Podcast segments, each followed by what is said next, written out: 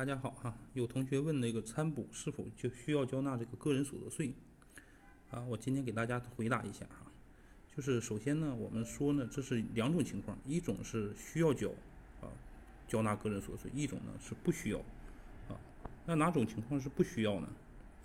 啊，第一呢是员工啊因公在外呢，很不能及时返回这个呃工作单位就餐的啊，属于这个这个误餐。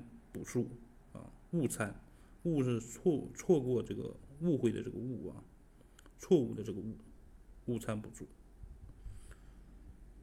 还有呢，就是员工出差发生的这个呃在外啊出差在外这个发生的餐费啊工作餐啊这种这个差旅费补贴呢是不需要缴纳个人所得税的，但是呢，它这个也有规定是在。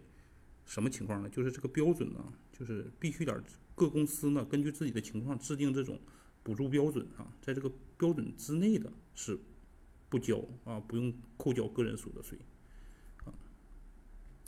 什么情况下是需要扣缴个人所得税的啊？就是直接给员工啊发放伙食补贴啊这种餐补啊是需要缴纳个人所得税的，应该按照这个工资薪金。所得啊，计算缴纳个人所得税啊，这个知识点呢，给大家已经讲解了啊，不知道大家听没听懂？如果有问题，请留言。